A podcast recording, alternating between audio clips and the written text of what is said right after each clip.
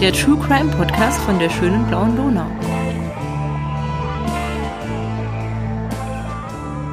Hallo zusammen, hier spricht wieder die Podcast-Posse mit Wiener Blut und das sind Rita, Claudia. und Bernhard. Hallo. Hallo. Grüß euch. Wir sind wieder mal zusammengekommen, um euch ähm, spannende Geschichten zu erzählen. Und damit unsere Stimmen gut geölt sind, haben wir wie immer fancy Drinks vor uns stehen. Claudia Bernhard, was trinkt ihr heute zum Aufnehmen? Ich trinke heute so einen Tonic, ohne Gin leider.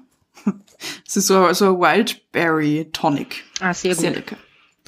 Ja, ich bin da auch voll im Öl mit äh, einem Orange Mango äh, Mixfruchtsaft.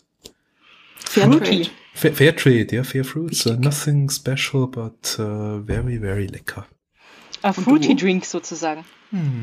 Äh, ich trinke Rhabarbersaft von meiner Mama selbst gemacht. Allerdings noch aus der letzten Rhabarbersaison, also von, aus 2019. Von Aber er ist sehr gut. Ingrid. Ja, wer ist denn heute dran mit einem, mit einem spannenden Fall? Ich bin dran. Ah, die Claudia ist heute dran. Ich bin dran, ja. Weil die letzten beiden Male waren es ich und die Rita und deswegen brauchen wir gar nicht würfeln, oder doch? Ich habe keinen Würfel da, insofern würde ich jetzt sagen, na. Ja, Quarantänemaßnahmen, es gibt keine Würfel mehr.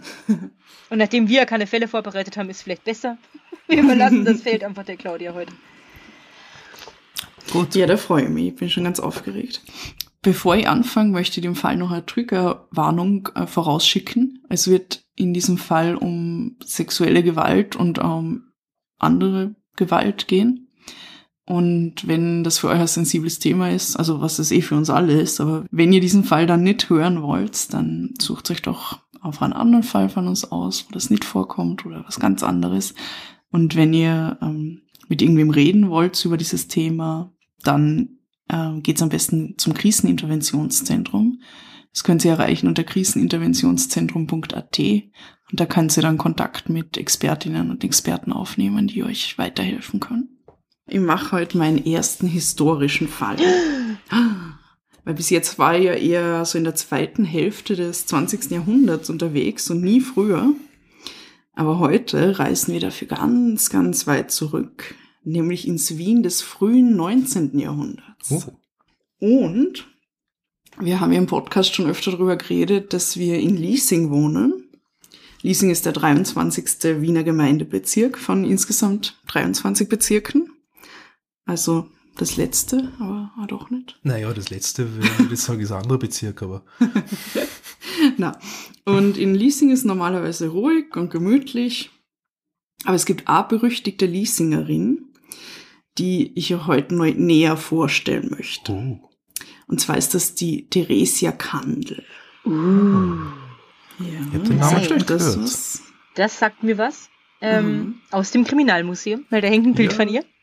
Allerdings war mir bisher total unbekannt, dass die Theresia Kandel aus Liesing ist. Hometown Story sozusagen für die. Ja, Cool. genau. Und lustig ist, dein Bezirk, also der fünfte Bezirk, kommt nämlich auch vor in dieser Geschichte. Also es, Oh. ist, es ist perfekt eigentlich für uns. Sehr cool. Genau, dann starten wir gleich los. Und zwar geht's ab ins Jahr 1808. Und in einer kalten Dezembernacht 1808 wird in der Wiener Piaristengasse die Leiche eines Mannes gefunden.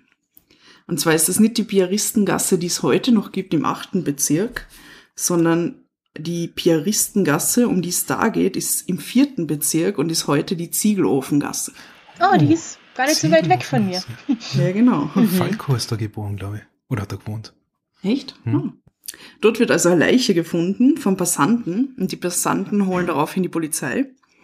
Und beim Gerichtskommissar Seisser geht die folgende Meldung ein. In der Piaristengasse an der Mauer beim Tempel sei eine Mannsperson erschlagen und der Kleidung beraubt worden. Das heißt, er war nackt. Er war fast nackt, also er hat ähm, nur so eine Art Unterhemd angehabt, Mhm. war sonst unbekleidet und er ist im Schnee gelegen und rund um seinen Kopf war sehr viel Blut. Also sie haben ihn, sie haben ihn bis zur Unterhose, also sie haben die Unterhose ausgezogen. und das Wait for it. Nicht. Okay. Der Arzt, der dann hinzugezogen wird, stellt fest, dass der Tote zehn teils tödliche, teils mindere Wunden am Kopf aufweist. Oh. Das ist ordentlich. Die Leiche wird dann relativ schnell identifiziert Und zwar kommt raus, es ist der Greisler Matthias Kandel aus Matzleinsdorf. Matzleinsdorf ist im fünften Bezirk heute. Eh, das war damals aber noch ein eigenes Dorf sozusagen. Genau, ja. Ja. ja. So wie auch Leasing übrigens. Mhm. Eigene kleine Dörfer waren mehrere. Ja. Ja, aber darüber erzähle ich später noch was. Und der Matthias Kandel hat also eine Kreislerei, also ein kleines Geschäft für Lebensmittel am Hungelgrund Nummer 9. Hungelgrund ist ein Teil ähm, von, vom fünften Bezirk heute und es liegt an der Wiener Hauptstraße. Also ist auch ganz in deiner Nähe. Mhm. Über den Matthias Kandel weiß man nicht viel und vor allem nichts Gutes. Er scheint also ein großer Ungustel gewesen zu sein, wie man in Wien so schön sagt. Also er war keine besonders sympathische Person anscheinend. Er hat recht viel getrunken und er war auch oft gewalttätig. Er war anscheinend auch nicht arm, denn die Polizei erfährt dann auch, dass der Matthias Kandel an dem Tag, an dem er ermordet worden ist, 150 Gulden und eine teure Uhr bei sich hatte. Oh. Die werden jedoch nicht an der Leiche gefunden. Also die sind weg. Deshalb geht man jetzt zuerst einmal von einem Raubmord aus. Und das ist zu der damaligen Zeit, also im frühen 19. Jahrhundert, nichts Ungewöhnliches, weil es gibt zu der Zeit recht viele Kriege. Also Napoleon ist gerade quer durch Europa unterwegs. Es, es gibt daher relativ wenig äh, Personal bei der Polizei, weil die Männer alle ähm, halt in, in den Kriegen sind, gerade Mhm. als Soldaten. Und es ist generell halt viel an Verbrechen ähm, zu beklagen in der Stadt und die meisten Verbrechen bleiben auch ungeklärt in dieser Zeit. Nicht aber der Mord an Matthias Kandel, weil es passiert dann Folgendes. Der Matthias Kandel ist mit der um ein paar Jahre jüngeren Theresia Kandel verheiratet. Man weiß jetzt nicht genau, wie alt der Matthias Kandel war. Die Theresia war auf jeden Fall 23 Jahre alt, also noch relativ jung. Mhm. Und er wird vermutlich um die zehn Jahre, vielleicht noch mehr älter als sie gewesen sein. Also schon ein großer Altersunterschied in dieser Ehe. Jetzt erzähl- erzähle ich euch noch ein bisschen über die Theresia Kandel. Sie wird nämlich am 10. Juni 1785 in Atzgersdorf geboren. Das ist genau da, wo wir jetzt sind. In Atzgersdorf. Also ist heute ein Teil von Liesing. Mhm. Ich spür's. Ja, gell? Vielleicht war es genau da. Es schüttelt mich. Genau. Und die Kindheit von der Theresia verläuft an, soweit wir wissen, relativ beschaulich. Und sie kommt dann als junges Mädchen zu den Karmeliterinnen und sie soll Nonne werden. Und diesen Weg hat sie sich eigentlich selbst ausgewählt. Also sie wird nicht dazu gezwungen, jetzt ins Kloster zu gehen oder so, sondern sie wird als sehr fromm und gläubig beschrieben und hat anscheinend viel Spaß mit der Kirche und allem. Ja, Ja. Warum nicht? Es gibt dann auch Aufzeichnungen über sie. Also sie soll im Kloster oft nächtelang irgendwie auf Knien vor dem Hochaltar gebetet haben. Und sie hat da speziell, also sie hat das Gefühl gehabt, dass sie sehr viel sündigt und hat dann immer für ihre Sünden gebüßt. Da hat sie zum Beispiel tagelang nichts gegessen oder getrunken, war sehr oft beichten. Also sie war da wirklich voll drin in, in ihrer Religion. Und dann kommt es aber so, dass ähm, Pater ähm, in, also zu ihr ins Kloster kommt. Und der Pater ist irgendwie so ein bisschen rebellisch und der hat eigentlich mit der Kirche so ein bisschen gebrochen, sieht dann, dass die Theresia total gläubig ist und ähm, er möchte sie dann zu einem eigenständigen Wesen erziehen.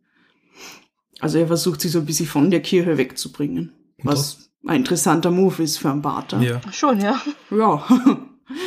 Und das hat dann anscheinend funktioniert, weil ähm, als junge Frau fängt sie dann an zu zweifeln an ihrer Wahl, ins Kloster zu gehen und sie verlässt dann das Kloster vor der ersten Weihe, also bevor sie dann zur Nonne wird irgendwann. Mhm, mhm. Ähm, jetzt noch ein bisschen was zu ihrem Aussehen. Also sie soll angeblich sehr schön gewesen sein. Das tut jetzt nicht unbedingt irgendwas zur Sache, aber das erzähle ich euch nur, damit ihr euch vorstellen könnt, wie, wie sie ungefähr ausgeschaut hat. Sie hat laut Erzählungen lange blonde Haare gehabt, blaue Augen. Sie war sehr groß anscheinend und schlank. Also Modelmaße anscheinend. Klingt halt so. Und sie heiratet dann ein paar Jahre, nachdem sie aus dem Kloster ähm, gekommen ist, im Winter 19, ha, 1908 habe ich geschrieben, so ein Blödsinn. sie heiratet dann ein paar Jahre später, nachdem sie aus dem Kloster gekommen ist, im Winter 1808 den Matthias Kandel. Ja. Aber wahrscheinlich eine gute Partie, der Typ. Als Kreisler. Also, ja, genau. Auf jeden Fall, ja. Also ich glaube, ihr, ihr Familie war jetzt auch nicht arm oder so. Ich weiß, ich habe nicht genau rausgefunden, was ihre Familie jetzt gemacht hat, aber ich glaube, sie waren aus einem ähnlichen Stand Mhm. zumindest und es hat dann gut gepasst anscheinend. Gut, dann gehen wir jetzt wieder ähm, zurück zu, zum Leichenfund, weil die Polizei ähm, hat dann eben rausgefunden, dass das der Matthias Kandel ist und erzählt dann seiner Ehefrau, der Theresia, vom Tod ihres Mannes. Und die ist natürlich total schockiert, sie bricht in Tränen aus, sie ist untröstlich. Und die Beamten haben natürlich keinen Grund, jetzt an dieser Trauer zu zweifeln. Sie hören auch von mehreren Zeugen und Zeuginnen, dass die Ehe zwischen den Kandels eigentlich total normal war, gut geklappt hat anscheinend. Also da hat es jetzt irgendwie keine Probleme gegeben, anscheinend von, von außen gesehen halt. Und die Polizei sucht dann weiter praktisch nach irgendeinem Räuber, der ihm Mhm. das, das Geld und die Uhr weggenommen hat. Dann meldet sich ein paar Tage später aber ein gewisser Josef Werner bei der Polizei. Der Josef Werner ist ein Bäckermeister aus Heiligenstadt. Heiligenstadt ist auch Teil von Wien. Und er kennt den Matthias Kandel beruflich. Also weil Bäcker und Kreisler, das passt ja gut zusammen. Der Klingt beliefert ihn wahrscheinlich oder so. genau so irgendwas. Also die haben irgendwelche beruflichen Kontakte zueinander gehabt. Und er erzählt der Polizei, dass ihm zu Ohren gekommen ist, dass die Theresia ihren Mann betrogen hat. Mhm. Und zwar mit dem Sohn eines Fleischermeisters aus Mauer. Mauer ist ein Teil von Liesing wiederum. Namens Michael Pellmann. Und der Josef glaubt auch zu wissen, wer für den Mord an Matthias Kandel verantwortlich ist. Nämlich genau seine Ehefrau, die Theresia. Oh. Ui. Wie, wie, wie kommt er da drauf? Ah ja, das ist gut. Also sei- seine Logik ist nämlich, sie hat ihn umgebracht, weil gleich nach dem Tod von ihrem Mann hat sie seine Pfeife an ihren Bruder verschenkt. Beste Logik. Ja, sehr verdächtig. Haschpfeife oder? Die Kommissare zweifeln an der Theorie, also sie trauen jetzt der Theresia den Mord eigentlich nicht zu, also schon gar nicht so einen grausamen Mord. Ähm, dazu sei ja eine Frau ja gar nicht fähig, also sie Mhm. sind da sehr in Zweifel darüber. Und sie beschließen dann als nächstes einmal die Wohnung von Matthias Kandel näher zu inspizieren. Mhm. Und bei dieser Hausdurchsuchung am Hungelgrund 9 trauen sie dann ihren Augen nicht, weil sie finden nämlich die Axt, Ja. mit der der Matthias Kandel höchstwahrscheinlich erschlagen worden ist.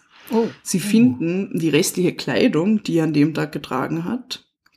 Und sie finden Blutspritzer an der Wand. Oh. Jo.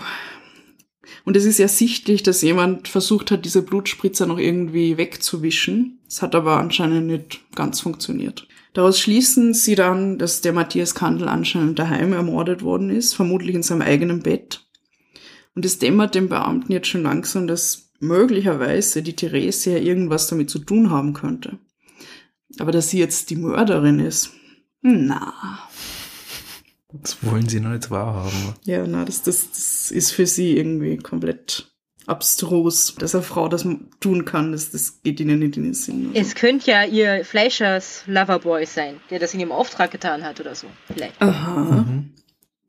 Ja, wait and see. Weil er schon das Mhm. Werkzeug hat daheim. Die Kommissare beschließen dann, dass sie ein weiteres Verhör mit der Theresia Kandel machen. Und sie konfrontieren sie jetzt mit den Erkenntnissen von der Hausdurchsuchung und auch mit ihrem angeblichen Verhältnis zu Michael Pellmann, also zu dem Fleisch, Fleischermeister Loverboy, wie du so schön gesagt hast.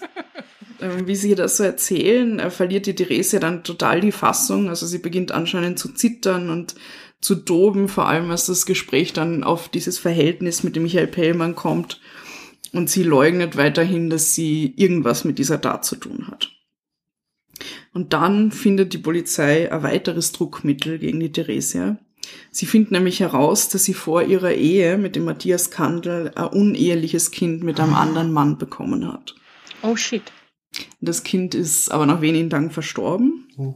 Es ist jetzt schon ein paar Jahre her dann, aber es ist natürlich damals am Beginn des 19. Jahrhunderts eine große Schande, wenn man ein uneheliches Kind erbankert, wie man in Wien damals sagt, zur Welt bringt. Mhm. Wisst ihr, was, wo, woher der Begriff bankert kommt? Nee. Na. Das habe ich zufällig rausgefunden bei der Recherche. Es ist eigentlich total absurd. Weil ein bankert äh, sagt man deshalb, weil das ist eigentlich ein Kind, das auf der Schlafbank der Magd gezeugt wird und nicht im Ehebett des Hausherrn. Ah, Und das ja. ja. Bank bankert. Mhm. Anyways, also sie konfrontieren sie auch damit dann und sie drohen ihr die, diese Schande in der damaligen Zeit, ein uneheliches Kind zu haben, öffentlich zu machen. Und damit wäre halt ihr Ruf als tüchtige, ehrenwerte Kreislerin total verloren. Kriegt sie ja keinen neuen Ehemann mehr und so. Also, ja, ne? also das ja. wäre wirklich, Ja, aber Moment. Die Logik ist jetzt, sie soll zugeben, dass sie ihn umgebracht hat, weil sonst sagen sie das, dass sie ein uneheliches Kind hat. Nein, ich glaube, sie, sie glauben immer noch nicht, dass sie ihn umgebracht hat, oder? Sie Mhm. wollen, dass sie sagt, was sie war, damit sie Ah, den Täter genau. finden. Gut. also sie sind jetzt eher so ähm, in dem Mindset, dass sie sagen, okay, sie hat wahrscheinlich irgendwas damit zu tun, aber Mhm. sie hat ihn sicher nicht selber umgebracht. Und deshalb fragen sie sie dann auch die ganze Zeit so, wer hat dir geholfen, Theresia? Das fragen sie immer und immer wieder. Und dann bricht die Theresia irgendwann zusammen und sie gesteht dann unter diesem Druck, dass anscheinend der Vater von ihrem unehelichen Kind damals der Michael Pellmann war, also mit dem sie angeblich laut dem Bäckermeister aus Heiligenstadt eine Affäre hat. Immer noch. Hm. Ja. Und dann sagt sie auch noch, und der Michael Pellmann hat ihren Ehemann ermordet. Weil er wollte mit der Theresia zusammen sein und dafür hat er ihren Mann praktisch aus dem Weg schaffen müssen. Told ya. Ja. Ich muss sagen, in anderen Quellen steht drin, dass der Michael Pellmann nicht der Vater von dem Kind ist. Also ich glaube, es ist ein bisschen Umstritten. schwer zu sagen. Irgendwie in den meisten Quellen steht so drin und ich habe es jetzt einmal so drin lassen, aber es ist nicht vollkommen sicher. Also. Hm. Und es ist auch relativ eigentlich. Aus heutiger Sicht. Also es tut nichts zum Fall halt. Hm, hm. Weil er es eh nicht war. Psst. Vermute ich jetzt mal. Nachdem die Kommissare das dann gehört haben, fahren sie zum Michael Pellmann nach Mauer und sie äh, konfrontieren ihn mit diesem Verdacht, also dass er jetzt angeblich den Matthias Kandel umgebracht hat, um mit der Theresia zusammen sein zu können. Und er wird total wütend, er streitet alles ab. Und tatsächlich hat er ein wirklich relativ wasserdichtes Alibi, weil er war zum Zeitpunkt der Tat nämlich gar nicht in Wien, sondern er war als Soldat im Ausland in irgendeinem von diesen vielen Kriegen, die es zu der Zeit gegeben hat. Ah, okay. Das nenne ich mal ein Alibi. Hm. Ja. Und er gibt dann auch zu, dass er ein Verhältnis mit der Theresia gehabt hat, also auch nachdem sie praktisch dann in, in die Ehe gegangen ist. Und angeblich soll er dann aber auch gesagt haben, dass seine Liebe zu ihr nicht so glühend gewesen wäre, dass er für sie einen Mord begehe. Hm. Ja. Ja, ähm. Ja, eh. Also. Was für eine Enttäuschung für die Fair Frau. enough. ja. Weil sein Alibi so wasserdicht ist, scheidet der Michael Pellmann dann als Verdächtiger schnell wieder aus. Und die Polizei ist praktisch wieder dort, wo sie angefangen hat, nämlich bei der Theresia. Und sie stellen ihr tagelang immer wieder dieselben Fragen, sie verhören sie stundenlang und irgendwann bricht es dann aus ihr heraus und sie gesteht, dass sie alleine ihren Ehemann umgebracht hat. Oh, wow. Und sie sagt dann im Verhör anscheinend, auskalten habe ich's nimmer. Weil ihr Mann ist nämlich, also wie ich eh vorher schon erwähnt habe, alkoholabhängig, also er trinkt die ganze Zeit. Angeblich hat er sie geschlagen, sagt sie, er hat sie erniedrigt und er hat sie vergewaltigt. Und an jenem Dezemberabend ist er dann anscheinend betrunken nach Hause gekommen, erzählte Theresia. Er hat ihr Prügel angedroht und ist dann aber ins Bett, um sein Rausch auszuschlafen. Mhm. Und da ist der Hass auf ihren Mann so groß geworden in ihr, dass sie in den Keller gegangen ist, die Axt genommen hat und ihn zehnmal damit auf den Kopf geschlagen hat. Wow. Danach hat sie ihn dann entkleidet und sie hat die Leiche in einer Butte verstaut. Oder was? Ja, wisst, genau, ich wollte gerade fragen, wisst ihr, was eine Butte ist? Ja, so ein Korb, den man sich auf den Rücken schnallt, oder? Also so ein Genau. Tragekorb. Hm. Ja, Ah. also es ist so ein großer, hölzerner Rückentragekorb.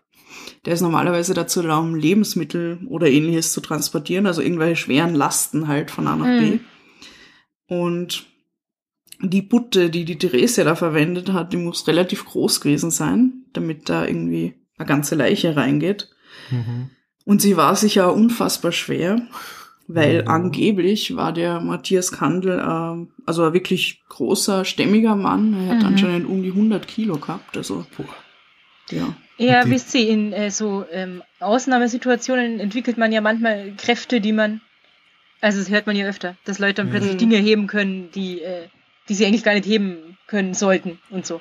Aber diese, diese Butte muss ja zusätzlich auch noch schwer gewesen sein, weil sie, Weil sie die aus Holz 100 ist, Kilo, ja. immer erstens das Ja. unter den 100 Kilo äh, tragen muss und dann noch, quasi die Gurte oder was, die müssen ja dann auch noch was Mhm. gewogen haben, weil die Ah. müssen ja sie halten. Also wow. Ja.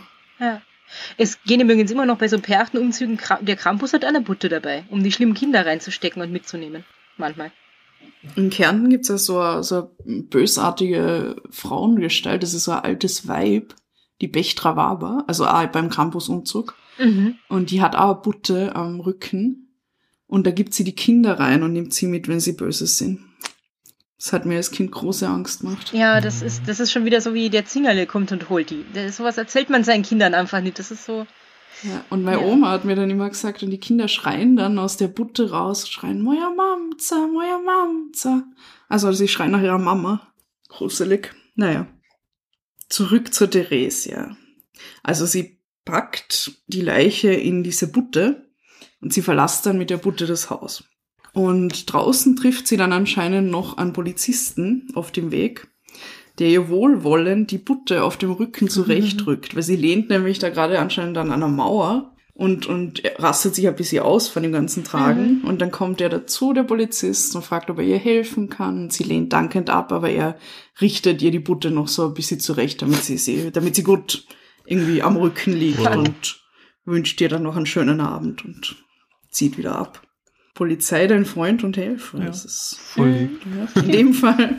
Und sie schafft es dann, äh, dass sie die Butte von ihrem Haus, also dem Hungelgrund Nummer 9, das ist also die Wiener Hauptstraße in der Gegend, bis zur besagten Bieristengasse zu tragen. Also die Bieristengasse, die heute die Ziegelofengasse ist, im vierten Mhm. Bezirk. Ist schon ein Stück halt. Ich habe mir das auf Google Maps angeschaut. Das sind, also es sind ein paar hundert Meter. Mhm. Es ist jetzt nicht ewig weit oder so. Aber es, man geht ungefähr wahrscheinlich um die sieben Minuten heute. Ich weiß nicht, wie es damals war. Also es kommt darauf an, wie die Häuser gestanden sind und so, wie, wie man, wie lang man da gebraucht hat. Aber Ja. es, es war schon ein Stückel auf jeden Fall. Nee, aber vor allem, sie muss ja eigentlich dann so tun, als ob das jetzt nicht so wahnsinnig schwer ist. Ja. Wenn, wenn, die, wenn die wirklich so quasi durch die Gegend Mhm. fast fällt damit, dann fällt sie auf. Stimmt, ja. Und dann hast du gesagt, das ist Dezember, gell? Das heißt, es Ja. ist wahrscheinlich erstens so kalt, zweitens vielleicht auch noch Schnee, eisige, äh, eisige Wege und so. Das macht ja nicht unbedingt Anfall. Du hast halt vielleicht noch Winterklamotten an Ja. und dann noch dieses Ding draufgeschnallt. Also. Also der Hass auf diesen Mann hat hier echt ordentliche Kräfte. ver- Ja. Äh, Und halt da die Angst dann, Eben. also ich meine, sie hat ihn nicht dort Mhm. liegen lassen können in der Wohnung. Ja, klar. Und sie in der Bieristengasse angekommen kann sie dann einfach nimmer. Und dann lädt sie dort die Leiche aus der Butte und lässt sie einfach in den Schnee gleiten und liegen. Und die Butte nimmt sie dann wieder mit nach Hause. Also so schildert die Theresia das der Polizei jetzt. Das ist sehr interessant. Das wollte ich eigentlich nur fragen, warum sie sie ausgerechnet dahin bringt. Oder ob sie sich eigentlich ein anderes Mhm. Ziel gedacht hat, aber nie mehr weiterkommen ist. Oder ob sie sich einfach nur gedacht hat, weg von der Wohnung, wurscht wohin und so. Ja, ich glaube, sie hat keinen Plan gehabt. Also ich glaube, Mhm. sie wollte einfach Weg. ihn wei so weit wie möglich halt wegbringen und dort sind ihr dann die Kräfte ausgegangen. Ja. Also hat sie ihn dort liegen lassen und ja. Die Polizei ist sich jetzt dann aber noch immer nicht sicher, ob das überhaupt so möglich ist.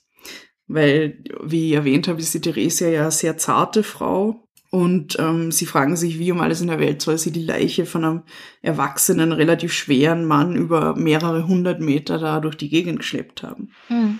Und dann überlegen sie sich, also um sicher zu gehen, dass, dass sie das wirklich können hätte und vielleicht auch in der Hoffnung, dass sich dann vielleicht alles als Falschaussage entpuppt, dass sie ja praktisch eine Butte mit Ziegelsteinen füllen können, die dann ungefähr dem Gewicht von Matthias Kandel entsprechen. Und ähm, sie sagen der Theresia dann, sie soll diese Butte jetzt einmal für sie tragen. Also sie wollen praktisch schauen, ob sie das überhaupt wirklich kann, anatomisch. Mhm. Und was denkt ihr, schafft sie das? naja, Also wenn sie schlau ist, dann tut sie so, als würde sie es nicht schaffen, auf jeden Fall. auch gesagt, ja. Ja, das stimmt. Ich weiß ja nicht, nachdem das eine ganz andere Situation ist und Ziegelsteine sich ja anders anfühlen wahrscheinlich als, als Leiche, bin ich mir gar nicht so sicher, wie gut man das vergleichen kann. Ja. Aber ich hätte ihr auf jeden Fall geraten, es nicht zu schaffen. Andererseits hat sie ja gerade diese Geschichte aufgetischt. Mhm. Stimmt da wieder, ja. Also dann, wenn sie es nicht schafft, ist wieder die Frage, wen deckst du oder, oder warum erzählst du es denn? Kommt sie aus der Nummer wieder nicht raus, ja. Ich bin gespannt, Claudia. Ja. Also, um es kurz zu machen, sie schafft es. Boah. Also sie kann die Butte anscheinend dann unter großer Anstrengung tragen. Sie schafft es halt gerade noch irgendwie, aber damit überzeugt sie halt die Polizei dann auch wirklich davon, dass sie schuldig sein muss. Mhm. Wow. Mhm. Und dann finden sie bei einer weiteren Hausdurchsuchung noch die Butte. Also es ist genauso, wie die Theresia gesagt hat, sie hat die Butte wieder mit heimgenommen und dann praktisch irgendwo verstaut. Und auch das können sie dann verifizieren. Also jetzt ist für die Polizei alles relativ klar. Und die Theresia hat ja gestanden. Und sie hat, also das möchte ich auch noch kurz erwähnen, ähm, sie ist, also zumindest war die Folter damals schon verboten. Also ich würde jetzt nicht behaupten, dass sie nicht gefoltert worden ist oder so. Man weiß ja nicht, was da passiert ist, Ja. aber zumindest offiziell war es damals schon länger so, dass Folter im Verhör nicht erlaubt war. Das haben wir ja in der, äh, in, schon in der Folge gehört, Genau. dass die Maria Theresia das 1700 Schieß mich tot äh, irgendwann Mhm. abgeschafft hat, das als Verhörmethode. 1776. Mhm. Also eh schon eine Weile dann. Folge eigentlich. 2 war das, gell? Das hast du uns damals äh, beigebracht, Rita. Bei der Eva Verschaunerin. Genau. Weil für die war es genau ein Jahr zu spät. Mhm. Mhm. Nachdem der Fall für die Polizei klar ist, wird der Theresia Kandel dann der Prozess gemacht. Und also Wien ist außer sich, wo sie von diesem Fall erfahren. Alle sprechen über die Axtmörderin und die schönste Mörderin von Wien und Mm. der Engel mit was weiß ich was. Also es ist, es ist crazy. Und ja, also die Leute können einfach überhaupt nicht glauben, dass eine Frau so eine Tat begangen hat. Das ist immer, man, Entschuldigung, wir haben das auch schon öfter gehabt, immer diese, diese Assoziation, jemand äh, entspricht, äh, sagen wir mal, den, den Schönheitsidealen seiner Zeit und dann kann dieser jemand, Mhm. in dem eigentlich meistens eine Frau in Ja. Fällen, kann doch gar nicht äh, so eine fürchterliche Seele haben, ja. Mhm. Und wo ganz ausgeklammert wird, was die vielleicht erlebt hat und was sie dazu angetrieben hat, ja. Ohne was zu entschuldigen, aber zu erklären, ja. Mhm. Genau. Beim Schokoladenkönig ist es ja genauso. Da trauen, Ja. sie, trauen sie das ja nicht zu. Und da fällt ja auch dieser Satz so, ja, was, also einer Frau würde man das ja gar nicht zutrauen und Frauen Mhm. sind zu sowas Abscheulichem gar nicht fähig, so eine Wut zu haben und dem ist ja der Schädel eingeschlagen worden. irgendwie. Mhm. Ähm, und die hat doch dann, hat man, die hat ja irgend so ein blonder Engel Beinamen Ja. bekommen und Liebesbriefe ins Gefängnis geschickt und so. Genau. Ja, das ist ein, ein gängiges Muster. Und ich hätte jetzt, also ich habe noch nie vom schönsten Mörder von Wien gehört zum Beispiel. Also Das stimmt. Ja. ja, also es ist natürlich was, was typisch über Frauen gesagt wird. Mhm. Leider. Auch heute noch. Traurig, aber wahr. Ja. Während der Gerichtsverhandlung wird ihr dann aber vorgehalten, dass sie dieses außereheliche Verhältnis mit dem äh, Michael Bellmann gehabt hat und natürlich auch, dass sie ein uneheliches Kind gehabt hat, also generell ihr unsteter Lebenswandel unter Anführungszeichen, Mhm. der auch überhaupt keine Rolle spielen sollte in einer Gerichtsverhandlung, aber ja. Und die Misshandlungen, ähm, von denen sie sagt, dass sie sie erfahren hat durch, durch ihren Ehemann, sind für das Gericht nicht beweisbar und wahrscheinlich ist es ihnen einfach egal, wenn wir uns ehrlich sind, weil also das es ist war, halt so, oder? Ja, es war Also, damals halt ja. so. Also das, da hast du das als Frau ertragen müssen und darüber schweigen müssen. Das war, glaube ich, die gängige Meinung. Mhm. Und ähm, das war eben das frühe 19. Jahrhundert. Und jetzt nur mal, damit wir das in Perspektive bringen. Die Vergewaltigung in der Ehe wurde in Österreich erst 1989 strafbar. Also da ist noch ein Zeitl hin. Das ist, Mhm. das ist Wahnsinn. Wahnsinn. ja. Wo immer noch dieses Ding vorhält, das hast du als Ehefrau halt zu ertragen. Das ist halt so. Gehört dazu. Ja, und wird da gar nicht als Vergewaltigung definiert. Ja, weil genau. Ist ja anscheinend das, das Recht vom Ehemann dann. Ja, genau, das Mhm. ist Das die, ist- die das sogenannten grauenvoll. ehelichen Pflichten, oder? Genau das, ja. geredet hat. Ja. Das Gericht argumentiert dann nämlich wie folgt. Und jetzt lese ich euch eine kleine Passage vor. Allein das grobe Betragen des Mannes war ganz unerwiesen. Ihr voriger Wandel zwar verbrecherlos, aber nicht untadelhaft. Die während der Ehe fortgesetzte, von ihrem Geliebten auf keine Weise genährte Neigung war eine sehr strafbare Triebfeder. Und eine rohe, ungebildete Gemütsart kann ebenfalls nur unvorsichtige, im Zanke verübte Verletzungen mindern. Der Mord, welcher an sich schon mit der Todesstrafe bedroht ist, ward mit voller Überlegung und vorläufiger Festsetzung der Mittel, ohne eine nahe Veranlassung, mit kaltem Blut meuchelmörderisch an dem Ehegenossen verübt, und selbst noch nach der Tat hat die Verbrecherin durch Ablegung eines falschen Eides und die höchst verleumderische Beschuldigung ihres Geliebten ein sehr bösartiges Gemüt an den Tag gelegt. Hm. Ja. Ja. Also fairerweise verstehe ja, wenn sie sagen, okay, dass er sie irgendwie äh, geschlagen hat, kann man nicht mehr nachweisen, so, das macht ja Sinn. Aber was mich wirklich aufregt, ist, wie ihr früherer Lebenswandel da irgendwie herangezogen wird, um sie zu beurteilen. Also halt vor allem so Ja. absurde Sachen, wie du hast halt irgendwas mit dem Typen gehabt und ein uneheliches Kind. Wo wir uns ja alle einig sind heutzutage, hoffe ich, ähm, Hm. dass das nichts darüber aussagt, wie, wie moralisch deine Weltanschauungen irgendwie so sind und äh, Mhm. Ja. was du für ein Mensch bist irgendwie. Gut, dass sie jetzt den, den Pellmann beschuldigt hat, obwohl er es nicht war, ist auch nicht unbedingt super nett von ihr gewesen, aber ja, das hat sie halt aus, aus der Angst oder was auch immer getan. Also es ist kann es schon nachvollziehen. Ja. Theresia Kandel wird dann wegen Meuchelmord zum Tode verurteilt. Und zwar durch den Galgen. Hm. Und sie soll dann im März 1809 hingerichtet werden. Die Hinrichtung ist dann ein Spektakel für eigentlich halb Wien ungefähr. Ah. Ja, weil sie ist nämlich auch die erste Frau in Wien, die durch den Galgen sterben Oh. soll. Mhm. Statt äh, geköpft zu werden, oder was war vorher die gängige Methode? Probably, ja. Mhm. Ich glaube, es ist, also es ist generell halt total, total selten vorkommen, dass überhaupt Frauen hingerichtet werden. Seit der Hexenverbrennung. Ja. Mhm. Ja.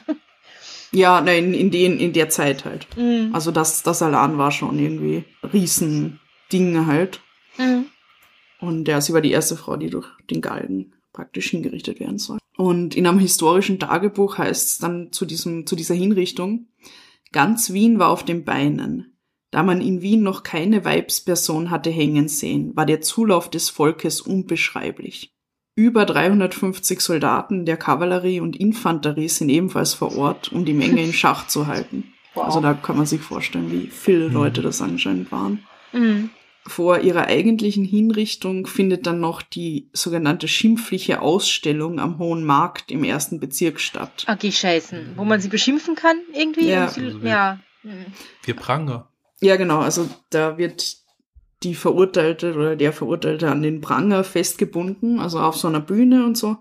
Und die Öffentlichkeit kann dann vorbeigehen, kann davor stehen, kann sie beschimpfen, sie bespucken, Dinge auf sie werfen, sie verfluchen, ihr zujubeln, was auch immer halt jemanden gerade in den Sinn kommt. So irre, irgendwie. Ja. Und das für mehrere Stunden halt. Das ist grauenvoll. Und nach dieser schimpflichen Ausstellung verbringt die Theresia dann noch drei Tage äh, in der sogenannten armen Sünderzelle. Also das ist so wie Death Row heute, so eine Art. Und ähm, dann am 16. März 1809 wird sie mit dem Wagen, also dem Malefizwagen, hat man da gesagt, vom Hohen Markt bis zum neuen Wiener Galgen gebracht. Der neue Wiener Galgen war damals der Ort, wo all diese Hinrichtungen in Wien stattgefunden haben. Und er be- befand sich zu der Zeit am Wienerberg, also es ist heute der zehnte Bezirk. Wienerberg. Mhm. Oh, am Naherholungsgebiet Wienerberg heute. Ja. Das habe ich echt nicht gewusst. Und dort gibt dort gibt's heute noch ähm, die Spinnerin am Kreuz. Hast du so? Mhm. Genau. Und das ist ungefähr da, wo der Galgen früher gestanden ist. Also nicht direkt da, aber da in der näheren Umgebung. Okay, das habe ich nie gewusst. Also bei der Triester Straße ist das dann. Ja.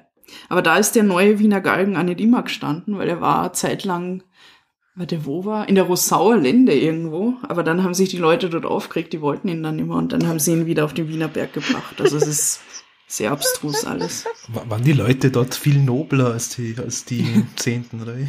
Ja, anscheinend haben sie immer schon in den Zehnten alles das getan, was sie sonst nirgends haben wollen. Alles dahin abgeschoben.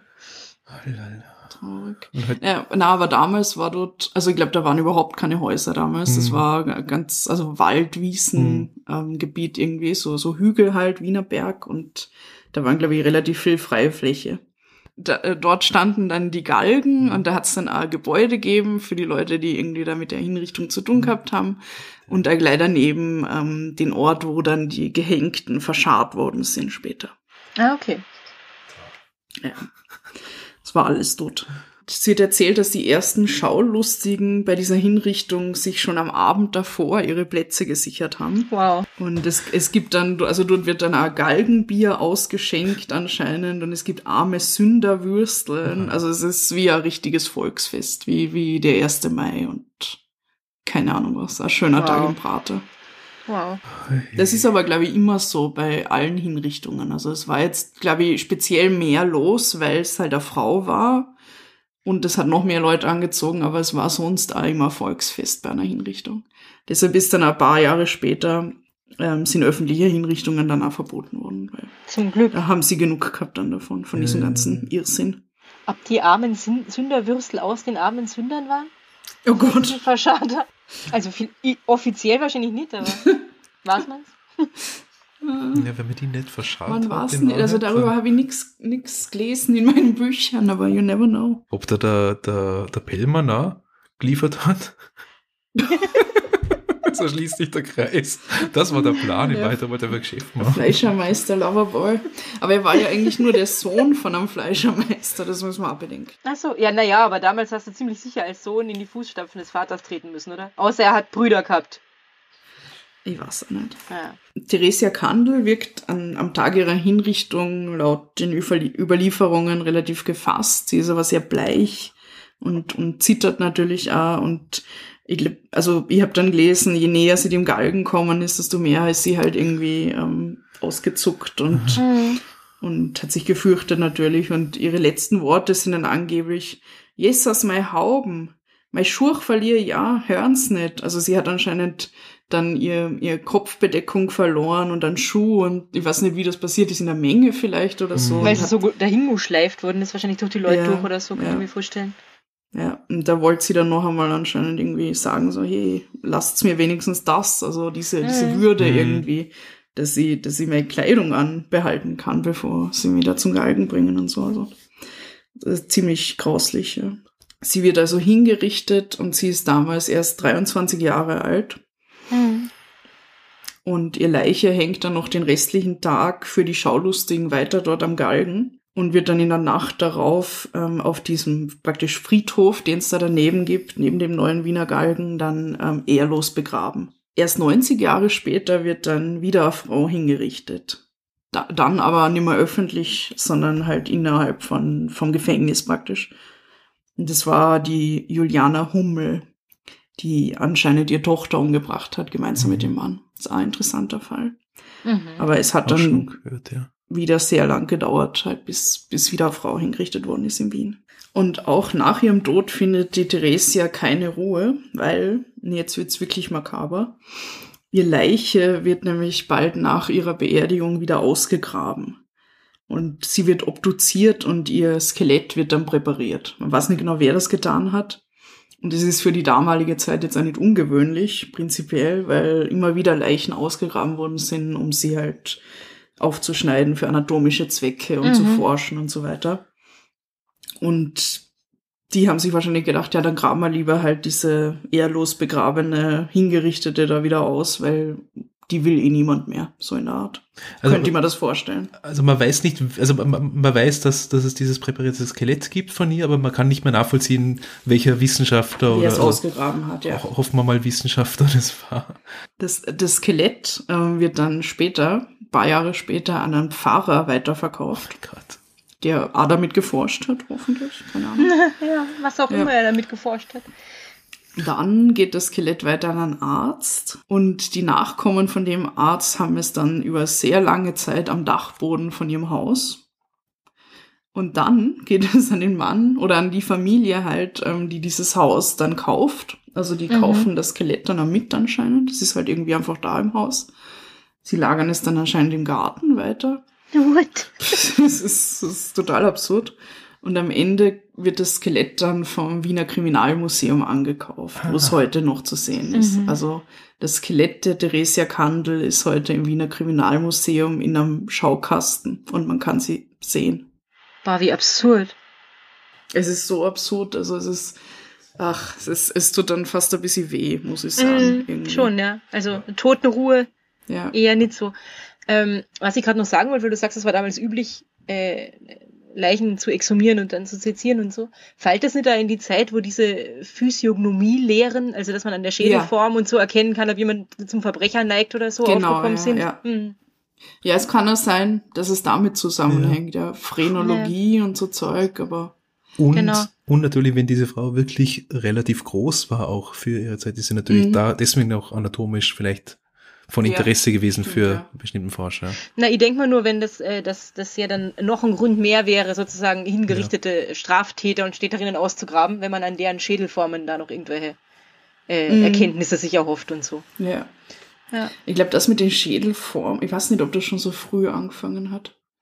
Ich aber weiß es nämlich auch nicht genau. Deswegen. Aber ich glaube, sie haben versucht, irgendwie ähm, zumindest zu sehen, wo welche ähm, Gefühle sitzen mhm. im Gehirn und so, also das irgendwie vermessen und so Zeug, dass das mhm. auf jeden Fall.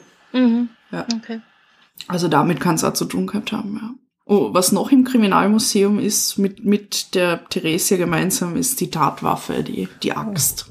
Kann man mhm. da anschauen. Wow. Ja, und es gibt ein großes Gemälde davon, äh, wo ich nicht weiß, wer der Künstler, die, ja, genau, der Künstler ja. wahrscheinlich ist, wo man sieht, wie sie ihn da äh, durch die Straßen, durch die Winterlichen schleppt mhm. irgendwie, ne? Stimmt, ja. Mit der Butte am Rücken. Mhm. Es ist ein genau. sehr spannender Ort, dieses Wiener Kriminalmuseum. Ja, und das sehr skurril. Das stimmt. Ich persönlich habe ein bisschen Bauchweh, ähm, zu wissen, dass jetzt, wo ich so viel über diese Frau erfahren habe, dass, dass ihr Skelett da dort steht mhm. und ich glaube, sie wäre damit wahrscheinlich auch nicht glücklich. Aber auf der anderen Seite hat, also ist das Museum ungefähr der zehnte Besitzer von diesem Skelett und mhm. ja, ich weiß auch nicht. Es ist makaber. Ja, also ich tendiere so ein bisschen in dem Fall fast dazu zu sagen, jetzt ist auch schon wurscht. Ja. Aber alles, was in den über 100 Jahren oder fast 200 Jahren oder so dazwischen passiert ist, bis es im Museum gelandet mhm. ist, ist halt der Wahnsinn. Also auf irgendwelchen Dachböden und in irgendwelchen Gärten äh, rum, rum zu liegen und so. Mhm. Und vielleicht haben sich die Leute dazwischen dann gedacht, ah, das ist ja eine Nachbildung oder so. Ja. Okay. Ja, kann eh sein, wenn du das Haus kaufst und das dann da äh, findest irgendwie. Mhm. Wie sollst du wissen, mhm. genau, wenn du die nicht auskennst? Ja. Okay, und jetzt erzähle ich euch noch ein bisschen über eine weitere Verbindung zu Leasing, oh. die es nämlich auch noch gibt. Oh. Ja. Weil, also wir haben ja gehört, die Theresia Kandel kommt ursprünglich aus Atzgersdorf, als Teil von Leasing, wo wir jetzt aufnehmen gerade. Und es gibt in der breiten Furterstraße beim Campingplatz Süd, also das ist halt mhm relativ weit draußen, aber relativ in unserer Nähe. Mhm. Da gibt's eine kleine Kapelle und das ist die Kandelkapelle. Mhm. Im Volksmund auch die Kapelle zur heiligen Mörderin genannt. Oh, okay. Ja, also es ist eine, eine kleine ähm, Kapelle, die ist direkt an der breiten Futterstraße. Da sind wir schon sehr oft vorbeigegangen, ohne irgendwie zu ahnen, was, was, was das ist. Also außer, mhm. dass da Kapelle ist, aber ja, und sie wurde angeblich ähm, nach Theresias Tod, also schon relativ bald nach ihrem Tod, ähm, ihr zu Ehren in Leasing gebaut. Man weiß nicht genau von wem. Es könnte sein, dass es ähm, von ihrer Familie halt irgendwie in Auftrag gegeben wurde, von irgendwelchen Gönnern oder so. Also, aber man weiß es leider nicht mehr genau. Zumindest habe ich es nicht rausgefunden. Und die Kandelkapelle äh, ist ursprünglich an einer anderen Stelle gestanden also auch ähm, an der Breitenfurter Straße, aber ähm, irgendwo Ecke Höhlgasse oder so. Und dort ist sie aber zum Verkehrshindernis geworden. Also haben sie sie dann versetzt auf ihren neuen Standplatz. Und zwar 1963. Okay, spannend. Und heute steht sie unter Denkmalschutz und könnt sie euch gerne mal anschauen, wenn ihr aus Wien seid. Das ist ziemlich cool, vor allem wenn man weiß, was es eigentlich ist, wofür es steht irgendwie. Kann ich eine Führung haben, wenn ihr euch das nächste Mal wieder besuchen kommen kann? ja, voll. Cool. Betriebsausflug. ähm, wir, wir stellen auch Fotos auf Instagram, die wir selber gemacht haben von dieser Kapelle. Dann könnt ihr euch das besser vorstellen. Dann können wir einen Vater Unser für die arme Sünderin beten oder so. Ja. Für ihre verlorene Seele und ihr armes Skelett. ja. Dort sind ja immer ähm, eigentlich Kerzen und Blumen, wenn ich hingehe. Wirklich? Aber ich, ah. ich glaube halt, dass die Leute einfach nicht mehr wissen, was, was das für Kapelle ist. Also mm. könnte ich mir vorstellen. Oder es gibt immer noch irgendwelche Kandelnachfahren die ihren Stammbaum mm. erforscht mm. haben oder so. Ja. In Leasing. Who knows? Ja, Tante Riesel. Und angeblich spukt es da dort. Ja, natürlich. Ja. I'm not surprised. Obviously spukt es da. Und dazu möchte ich auch was vorlesen aus einem Buch, das heißt Prominente Geister, wo berühmte Persönlichkeiten in Österreich spucken, von Gabriele Haasmann. Für die Mörderin vom Hungelgrund wurde nach ihrer Hinrichtung eine Kapelle errichtet, vermutlich um der Sünderin den Weg ins Jenseits zu erleichtern. Das ist aber offenbar nicht gelungen, denn Theresia Kandel wird häufig nahe dem kleinen Sakralbau gesehen. Sie soll unter anderem nachts als weiße, grazile Gestalt, umgeben von einer kalten blauen Aura spuken, dabei wispern und eine blutverschmierte Axt hinter sich herschleifen. Jüngere Personen nehmen das paranormale Phänomen als seltsames, aber dennoch menschliches Wesen wahr. Sie sprechen von einer komischen Frau mit langem blonden Haar in einem dunklen Kleid mit einer dicken roten Strieme am Hals. Wenn Kinder und Jugendliche sie ansprechen wollen, verschwindet sie von einer Sekunde auf die andere. Die Erscheinung wird schon seit dem Ende des 20. Jahrhunderts immer wieder gesichtet und von verschiedensten Zeugen völlig identisch beschrieben. Also anscheinend spukt sie darum, ich weiß nicht, ich halt, ich glaube eigentlich nicht so viel an Geister, aber you never know. Ja. Wird sicher schlecht träumen. Das ist wieder da drüben. Fuck. Genau, aber jetzt wieder zurück zur eigentlichen Geschichte, also zu dem Mordfall. Ich würde sagen, es ist auf jeden Fall eine sehr tragische Geschichte. Oh ja. Und sie liest sich halt aus der damaligen Zeit ganz anders, als sie sich heute liest. Und das ist das Interessante dran, finde ich.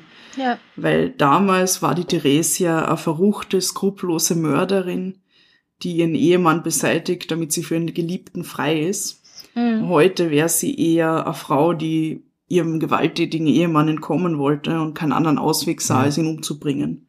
Ja, voll. Ja. Es gibt ja, es gibt ja irgendwie diesen Begriff des Haustyrannen. Also meistens der Ehemann und Familienvater, der halt tatsächlich sich so tyrannisch und daneben benimmt und halt irgendwie gewalttätig ist und Alkoholprobleme hat vielleicht oder keine Ahnung, wie er sonst der Familie terrorisiert, ähm, wenn Frauen ihre Ehemänner irgendwie umbringen. Dann gibt's ganz oft so, eine, so einen speziellen Typus, den man irgendwie Haustyrann nennt. Mhm. Und vielleicht war sowas er einfach. Ja. Und dann sind das ja manchmal mildernde Umstände sozusagen beim Urteil, was diese Frauen vorher alles haben äh, aushalten müssen. Mm, Genau. Mhm. Ja, also heute wäre ihr Urteil natürlich ja ganz anders verlaufen. Jetzt abgesehen davon, dass sie nicht hingerichtet werden würde, natürlich, aber ähm, eben diese mildernden Umstände werden auf jeden Fall zum Tragen kommen, wenn, wenn sie es beweisen hätte können, dass sie, und das Mhm. kann man ja, ähm, Misshandlung beweisen und das ins Treffen führen halt irgendwie. Heute wäre sie vielleicht da zur Polizei gegangen oder ins Frauenhaus oder Ja, so. Also Möglichkeiten, die sie damals gar nicht gehabt hat und das wäre vielleicht Ja, gar nicht so genau. weit gekommen. Das, oder hätte sich scheiden lassen. Das ist jetzt auch einfacher als Ja. 1808 wahrscheinlich. Weil damals, also de facto, wenn du eine Frau warst und der Ehemann misshandelt, die, du, du kannst ja nichts tun. Also das, du kannst sie weder scheiden lassen, noch in eben Frauenhaus, Polizei oder was auch immer. Also du hast keine Möglichkeiten einfach. Ja. Außer vielleicht unter Umständen zur Axt zu greifen. Ich meine, das soll jetzt nicht entschuldigen. Sie hat jemanden umgebracht am Ende des Tages. Aber die mildernden Umstände hätten auf jeden Fall bedacht werden sollen. Sie war ja vollkommen im Stich gelassen, das heißt, das war wirklich der, der, der letzte Ausweg ja, ja. dann sozusagen. Ja. Ja. Ja, also wenn es wirklich so ist, dass er so drauf war, wie, wie du das geschildert Mhm. hast, dann, dann ja, dann ist es vermutlich so. Also man kann diese Geschichte auf so viele Art, Arten und Weisen erzählen irgendwie. Man kann sie als eben skrupellose Frau darstellen, die ihren Mann umgebracht hat, für ihren Geliebten, whatever. Oder halt da ganz anders. Und wo, wo die Wahrheit liegt, können wir jetzt nicht mehr rausfinden. Also es war damals wahrscheinlich schon schwierig, aber jetzt ist es halt unmöglich. Und ja, vielleicht ist die Wahrheit da irgendwo dazwischen. Man weiß das einfach nicht. Und das ist der Fall von Theresia Kant. Wow. Danke. Danke. Sehr gerne. Das war, das war super. Also ich habe äh, ansatzweise irgendwie gewusst, dass Theresia Kandel ihren Mann umgebracht hat, weil ich sie halt im Kriminalmuseum gesehen habe, Mhm. obwohl ich mir ja gar nicht mehr erinnern kann, dass das Skelett tot, tot war. Das habe ich auch vergessen oder verdrängt in der Zwischenzeit. ähm, aber ich habe ganz viele Details zu dem Fall nicht gekannt und ich habe nicht gewusst, dass das im fünften war und äh, dass sie Mhm. aus Leasing war. Also dass Ja. das echt unsere Hometown-Story ist irgendwie. Ja, Ähm, also danke dafür. Das war spannend. Oh, ja. gern. Ich möchte euch nur noch kurz ähm, die Quellen sagen, bevor ich das vergiss. Und zwar ein Buch, das, äh, aus dem ich vorher vorgelesen habe. Das heißt Dunkle Geschichten aus dem alten Wien von Barbara Wolfingseder. Sehr cool, also da ist ein eigenes Kapitel über die Theresia Kandel drin. Und dann gibt's noch ein Buch, das ist auch ziemlich nice. Das heißt Die wilde Wander und andere gefährliche Frauen. Verbrecherinnen über die Jahrhunderte von Gabriele Haßmann und Sabine Wolfgang. Und Wikipedia natürlich, as always. Was würden wir nur ohne Wikipedia tun? Das wäre Das ist immer nicht- eine nicht gute auszudenken. Ausgangsbasis. Kann einen Podcast machen auf jeden Fall. Hätte ja nie ein Studium äh, absolvieren können. Ohne ja. Hollywood-Skala, oder? Ja, Oder willst du noch was sagen, Bernhard? na, Na. einfach nur super. Super. Ja, es war super, ja. ja. Ja, dann ähm, die Hollywood-Skala. Also die Hollywood-Skala ist eine Skala, wo wir für uns noch einmal diese Fälle, die wir gerade gehört haben, einordnen. Jetzt nicht am Hinblick, wie geil und filmreif sie sind, sondern eher im Hinblick auf, würden wir uns diesen Film anschauen wollen und ja, einfach nochmal drüber reden, so ein bisschen. Das ist das Ziel. Es ist voll spannend, äh, was du gerade gesagt hast, dass man so viele, äh, diesen, diese Geschichte in so vielen unterschiedlichen Arten lesen kann irgendwie. Mhm. Und wie man dann zum Beispiel diese Theresia porträtieren würde. Also tatsächlich als das verruchte Weibsbild irgendwie oder, oder halt einfach als ganz normale Frau, die eine fürchterliche Ehe hat und, und sich niemand zu helfen weiß und so. Abhängig davon kann man da ganz viele verschiedene Filme äh, draus machen, je nachdem, wie man das erzählt, die aber wahrscheinlich alle gut wären. Also ich glaube, das eignet sich schon gut als Stoff für einen Film. Und je nachdem, was für eine Lesart äh, dann da dem Film zugrunde liegt, würde ich mir das auch sehr gerne anschauen. Mhm. Insofern kriegt das Ding von mir, glaube ich, fünf Sterne. Weil da Mhm. steckt viel drin. Ja. Spannendes. Ich, ich, ich finde, da steckt wahnsinnig viel drinnen. Man kann, man könnte einen wahnsinnig tollen Film draus machen, aufgehängt an dieser, an dieser äh, Spuk-Story. Mhm. Ja. Ja. Und dass dann vielleicht eine, eine, eine Erzählerin, äh, eine Nachkommin oder ein Nachkomme von der, na, es ist schwer, der keine Kinder gehabt dann, aber Ja, das äh, stimmt. irgend- irgend- irgendjemand, der in einem Haus gewohnt hat, wo dieses Skelett aufbewahrt worden ist und dann sozusagen rückwirkend die Geschichte aufrollen. Mhm. Und die Geschichte, ja, eine Opfergeschichte, ja. Ja. Opfer ihrer Zeit.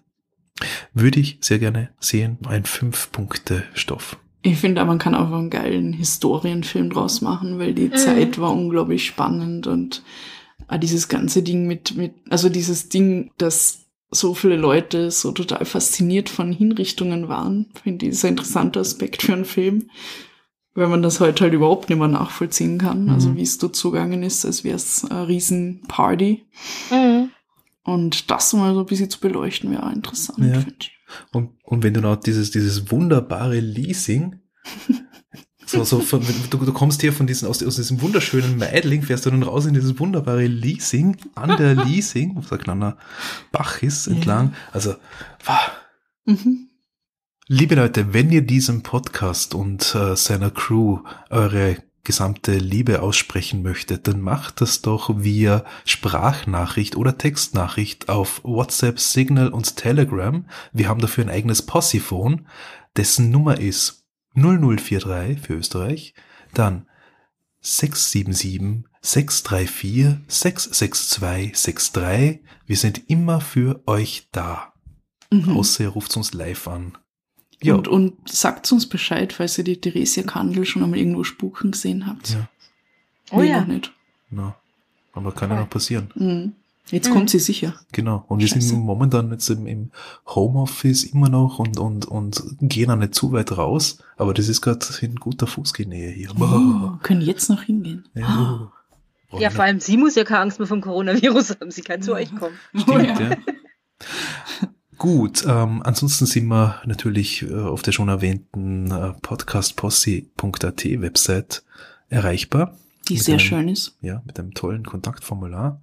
Und äh, wir haben auch Social Media. Äh, ihr findet uns auf Instagram unter @podcastposse Mhm. und auf Twitter und Facebook at the Podcast Posse. Yes. Da könnt ihr uns erschreiben. Yay. Vielen von euch äh, tun das äh, mittlerweile sogar regelmäßig. Wir haben da schon eigentlich, eigentlich ganz nette Bekanntschaften und da hin und her schreiben und reden, gell? Mhm. Ja. Michi, Thomas, Pia ist neu im Team sozusagen. Und die Rea und die Ja. Sue. genau. Hundefotos, Hundefotos. Schickt Ja, uns Hunde. mehr Hundefotos, bitte. Ja. Unbedingt. Und Katzenfotos Katzen. aber. Ja, Ja. alle Tiere dieser Welt sind Ziegen. willkommen, ja. Springmäuse. Was, was, wie heißt das andere Tier? Chinchillas. Chinchillas Wenn jemand von euch sind toll, Chinchillas hat, ja. Elefanten. Danke fürs Zuhören. Vielen Dank fürs Zuhören und fürs Präsentieren, liebe Claudia. You're very welcome. Ja, dann. Habt's Habt's euch lieb und habt's habt's uns gern. gern. Baba. Baba.